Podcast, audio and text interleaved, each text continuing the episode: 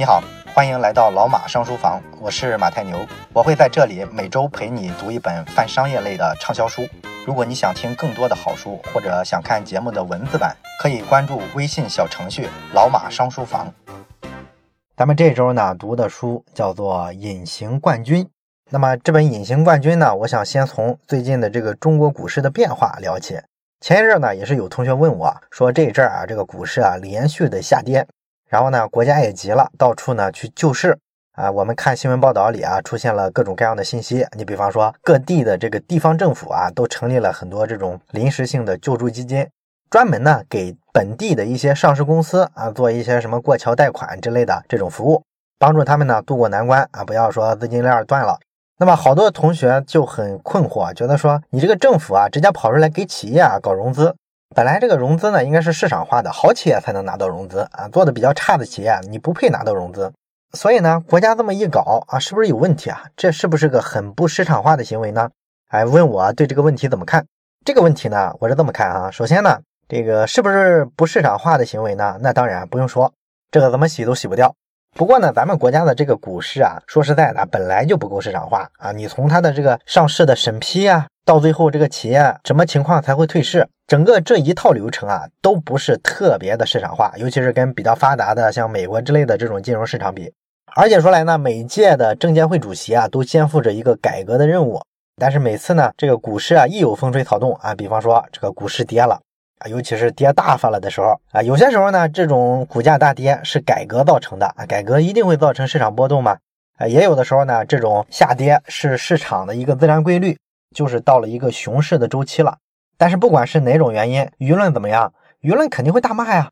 啊，首先骂的就是这个证监会主席是吧？啊，是他把中国股市搞毁了。那没办法，你作为证监会主席，这时候必须出来救市啊！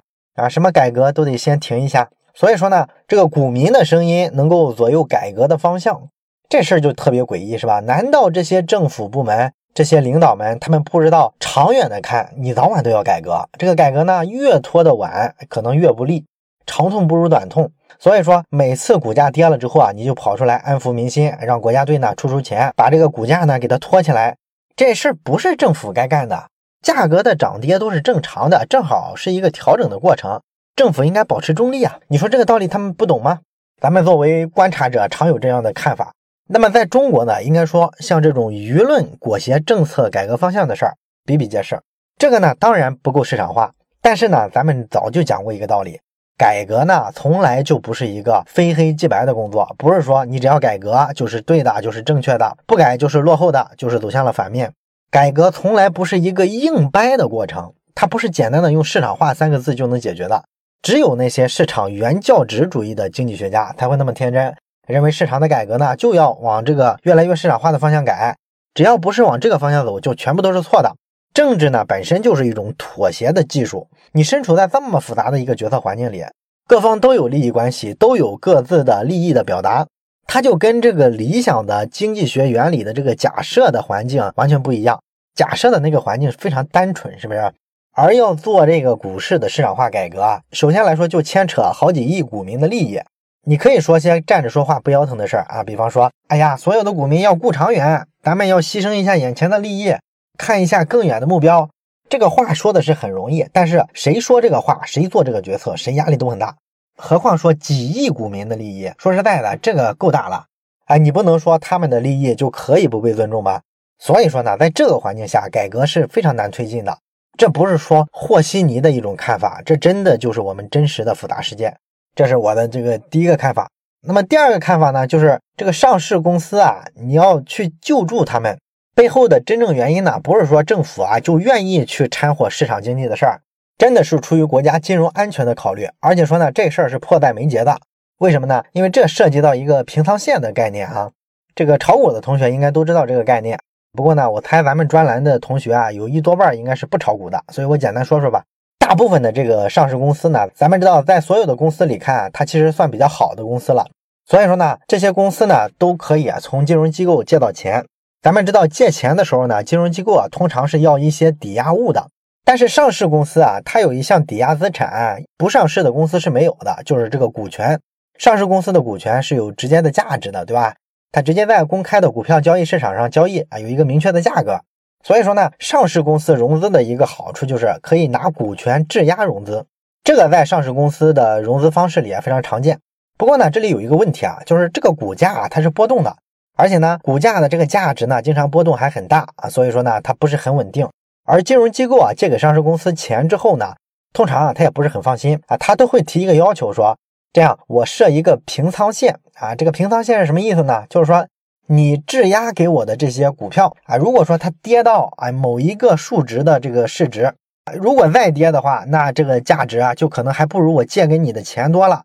如果这样呢，我就很危险了啊。就是说你可以故意不还这个钱，我把手里的这些股票全卖掉，也抵不上借给你的钱多啊。所以这个情况我是必亏的。那怎么办呢？哎，我就做一个要求呗，设置一个强制的平仓线。如果说你质押给我的这些股票跌到，比方说五十块钱一股。再往下跌的话，我就要强制把这个股票给你卖掉了，直接给你变成现金。在这个价格的时候，我能把我所有的这个贷款补偿回来，不会损失。所以说，金融机构都很贼啊，都做了这么一手。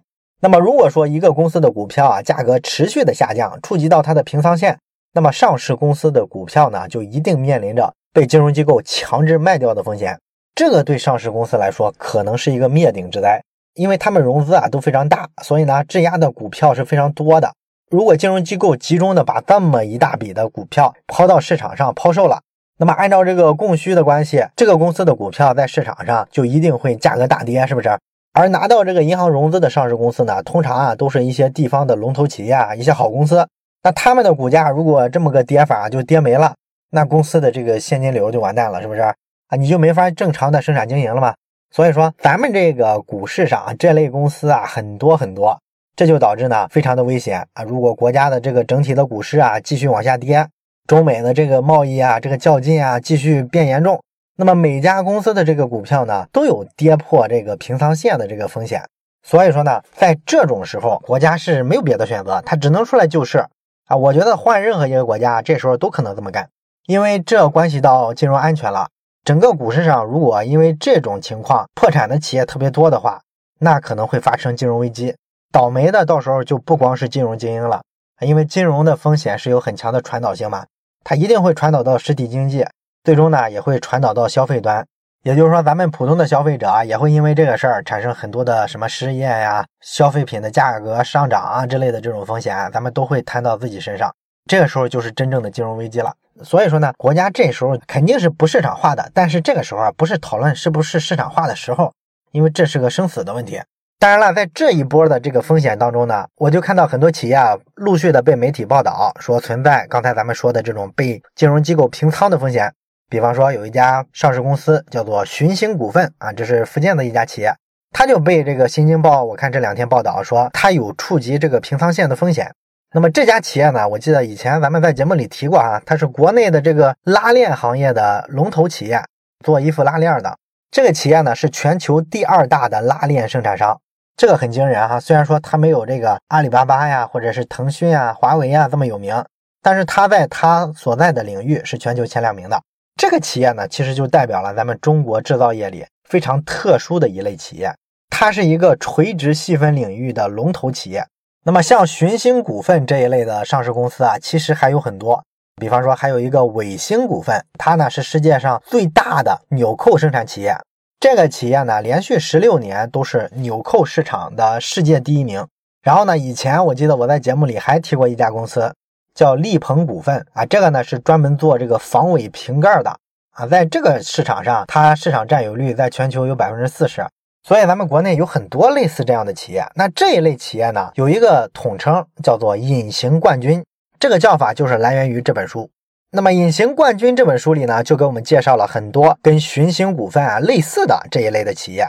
我们这周呢，就看看这一类的企业呢，能给我们带来哪些有意思的商业启示啊？了解了这个之后啊，你也更能理解为什么中国政府拼了老命的要去救助这些上市公司里面的这一类企业。《隐形冠军》这本书的作者呢是赫尔曼·西蒙，他是德国著名的管理学大师。啊，也是被称为隐形冠军之父啊，因为这个理论就是他个人啊提出来的。那隐形冠军这个概念从哪来的呢？是一九八六年的时候，当时呢，赫尔曼·西蒙呢还在欧洲任这个市场营销研究院的院长啊，是这么一个研究机构。他呢有一回啊遇到了这个哈佛商学院的一个朋友也是一个教授。他这个朋友呢，就问他说：“哎，你有没有考虑过一个问题啊？当时联邦德国的经济总量还不到美国的四分之一，但是呢，联邦德国的这个出口额啊，雄踞世界第一。联邦德国呢，就是统一之前的西德，实际上只有半个德国大，居然出口额是世界第一。所以呢，他这个朋友啊，就问西蒙说：‘你说哪些企业对德国的这个出口贡献比较大呢？’那这时候呢，赫尔曼·西蒙才开始认真的思考这个课题。他研究之后，很快就排除了像咱们都知道的一些德国大企业，像什么西门子啊、戴姆勒奔驰啊之类的啊，这算是行业巨头了，是吧？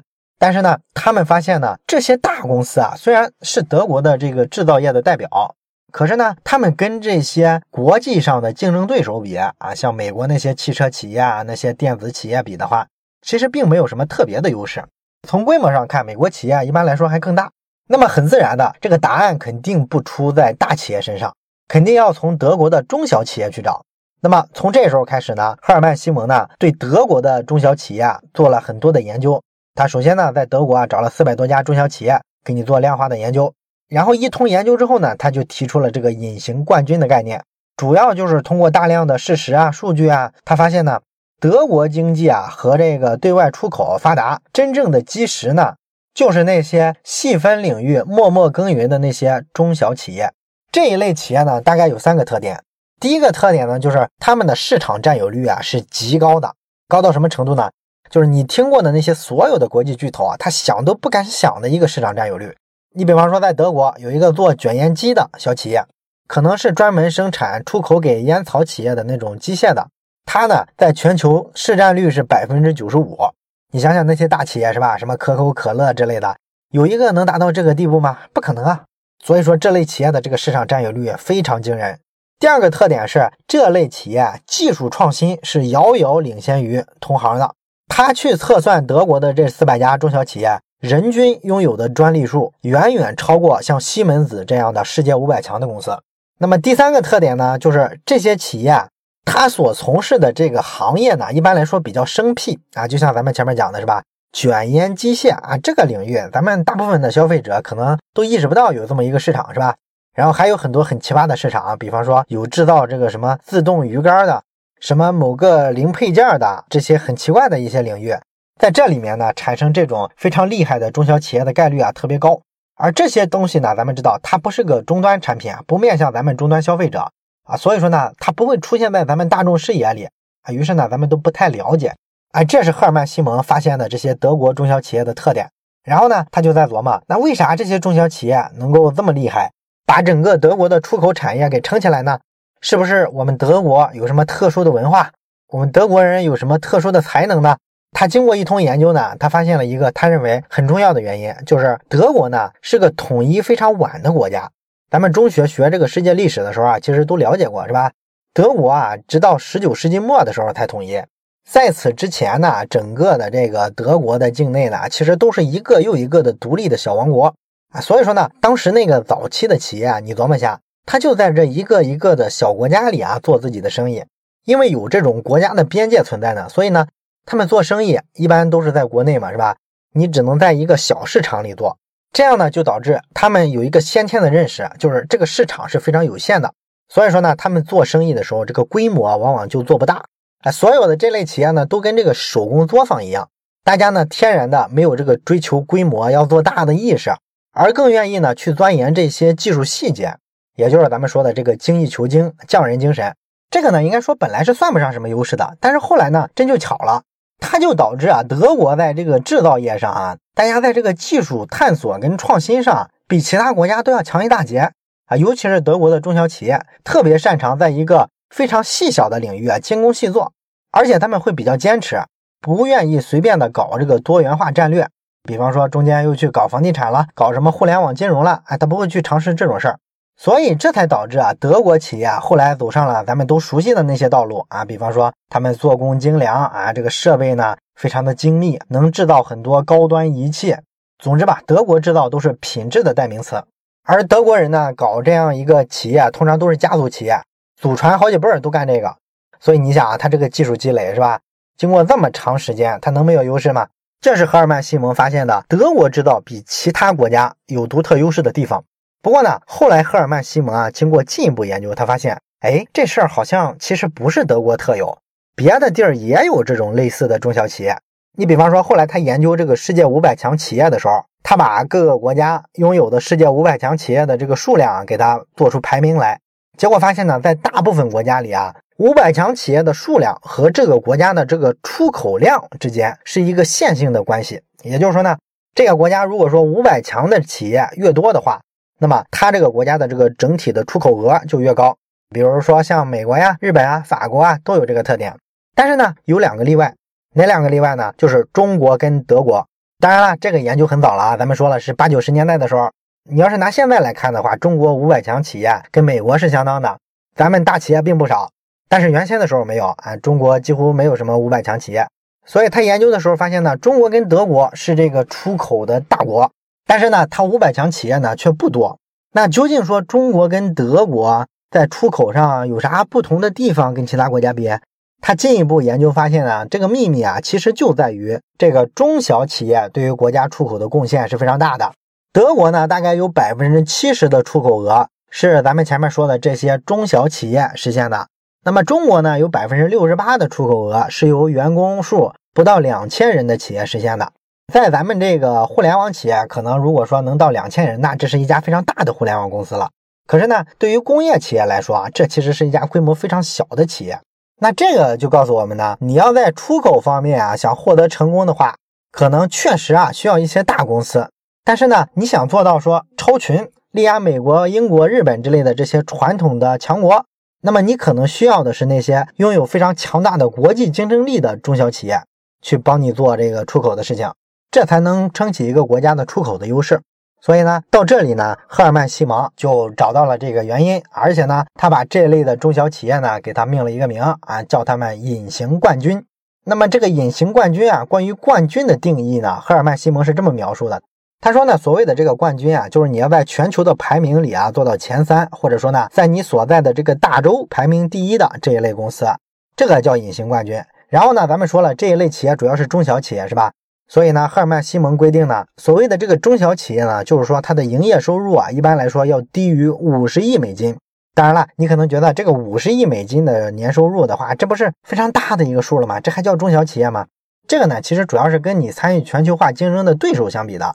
因为全球化的过程中啊，像一般的发达国家，大部分都是靠这种大型的跨国公司，这类呢，基本都是世界五百强，他们每个企业的年收入啊，怎么也得两三百亿美金以上。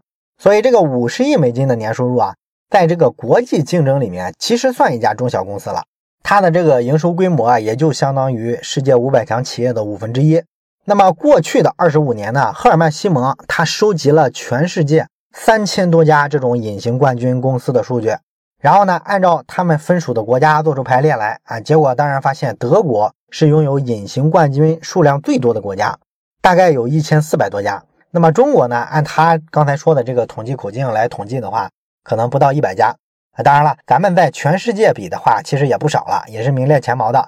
只不过呢，德国人太 bug 了，所以显得咱们中国的这个中小企业啊数量就不大行。实际上，咱们主要是质量上跟德国还有一些差距，数量上并不差。当然了，从宏观的数据上呢，能看出德国的这个领先优势。如果以每百万居民拥有的隐形冠军数量比的话，那中国跟德国更没有可比性了啊，因为咱们国家比任何人均的数据啊，大部分其实还不到世界平均水平呢，所以路还很长啊。但是不管怎么说吧，赫尔曼·西蒙呢，通过研究这个隐形冠军啊，他认为呢，他就找到了德国经济增长背后真正的推动力。这也解释了他朋友对他的那个问题，就是美国的经济呢是德国的好几倍，但是呢出口却赶不上德国高。真正的原因呢，就在于德国有很多很多的隐形冠军，有一千四百个垂直领域的霸主。这些呢推动了德国出口行业的发展。那么后面的进一步研究呢，赫尔曼·西蒙又发现呢，其实这个隐形冠军啊，不止在德国跟中国，就连在美国这种超级大企业当家做主的这种市场，也是有这个隐形冠军的身影的。另外呢，像什么南非呀、新西兰呀，包括亚洲的很多国家，隐形冠军是普遍存在的。他们呢，在各个国家的这个经济体中呢，其实都扮演着非常重要的角色。而且说来呢，他们跟德国的这些隐形冠军的企业相比的话，其实呢都有着非常惊人的相似。哎，这也是赫尔曼·西蒙写本书的一个初衷。所以说呢，他一九九七年的时候，把他这么多年的研究汇总，写成了一本《隐形冠军》这本书。这是本书的第一版，然后呢，就引起了很大的轰动。零七年的时候再版过一次，而咱们今天讲的这一版呢，其实来源于二零一二年之后再版的一个新版本。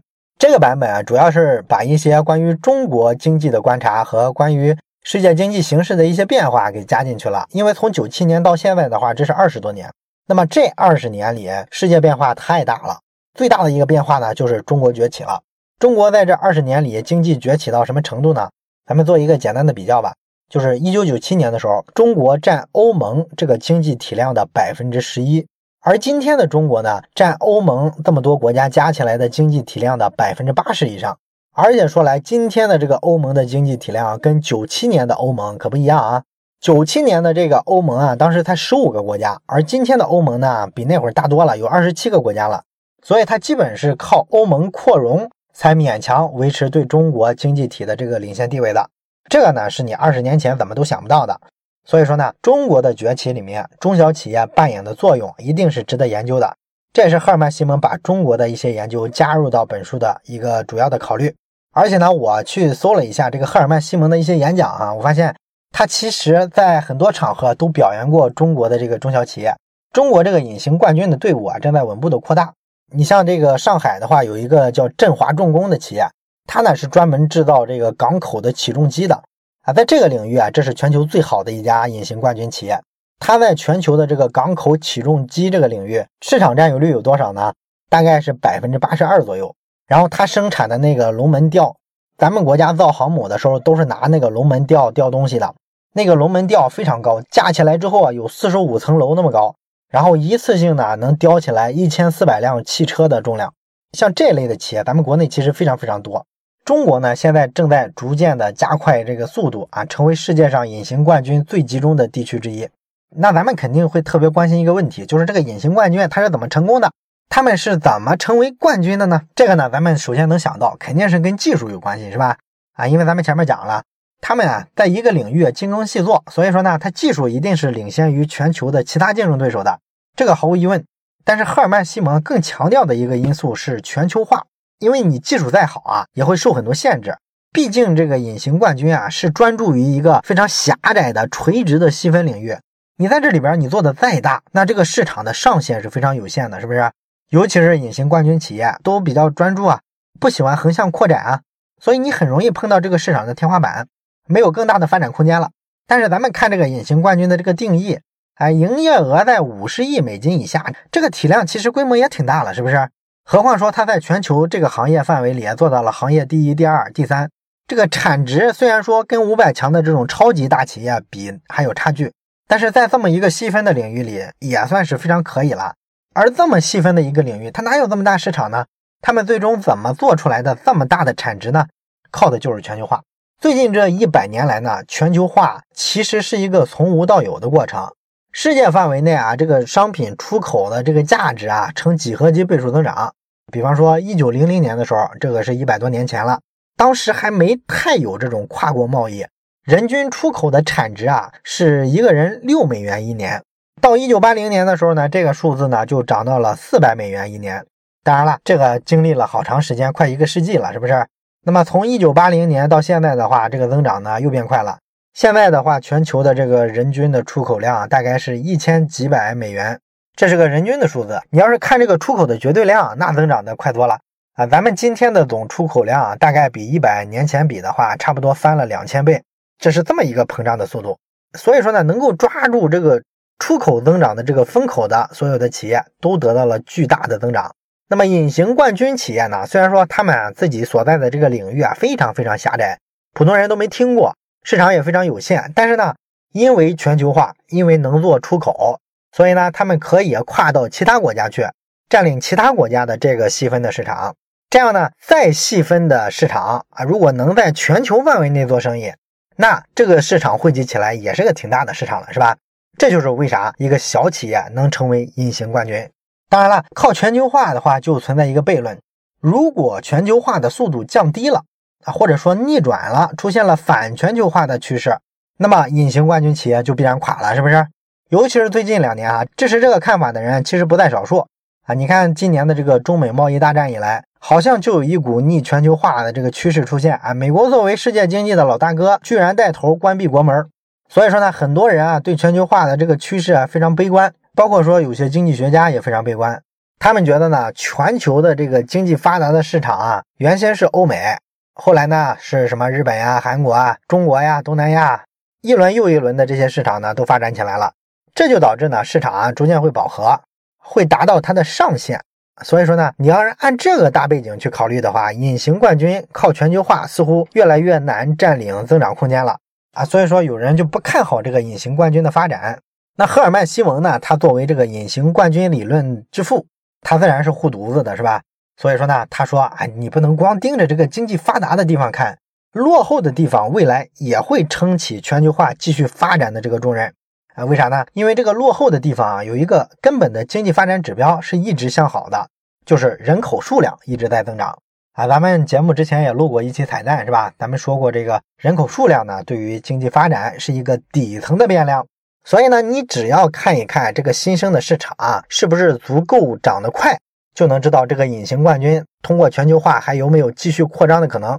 那么按照目前啊，咱们这个联合国的一些机构的基本的预测，到二零五零年的时候呢，各个大洲的这个人口比例啊会发生一个比较大的一个变化。最大的一个变化就是非洲的人口数量可能会翻番啊，甚至更多，它会呈现一个爆炸式增长的一个情况。现在的非洲的人口呢还赶不上中国大陆，大概是十二十三亿左右吧。那么到二零五零年的时候，他们应该会到二十几亿。然后呢，这个伊斯兰国家这个地区的人口啊增长也会非常稳定，这是未来世界人口增长最大的两块区域。除此之外呢，再看人口增长比较多的地区，应该主要就是印度跟巴基斯坦。然后中国在这个过程中呢，人口应该增长是比较稳定的啊，不会过快的增长了。那美国这种国家呢，增长可能算比较缓慢的。然后人口缩减的地区呢，主要是欧洲、俄罗斯、日本。但是整体来看，这几个地方的人口总数啊，加起来，他们的缩减啊应该对全球人口数的增长啊构不成太大的威胁。所以说呢，整体来说，全球的这个新兴市场主要的人口数还在增长，这就导致呢，这个新兴市场的规模会越来越大，有很多未被满足的需求啊。所以说，你通过这个隐形冠军企业的打法，依然能够覆盖到这些地区。所以说呢，赫尔曼·西蒙对于隐形冠军式的这种增长是比较乐观的。那么隐形冠军究竟说在技术细节上啊，他怎么管理呀？怎么创新啊？怎么做企业文化？这些跟咱们听过的这些非常成功的大企业相比，有什么不一样的地方呢？哎，这个话题啊，咱们后面两期接着讲。我是马太牛，这里是老马上书房，祝你每期都有新的启发，咱们下期再见。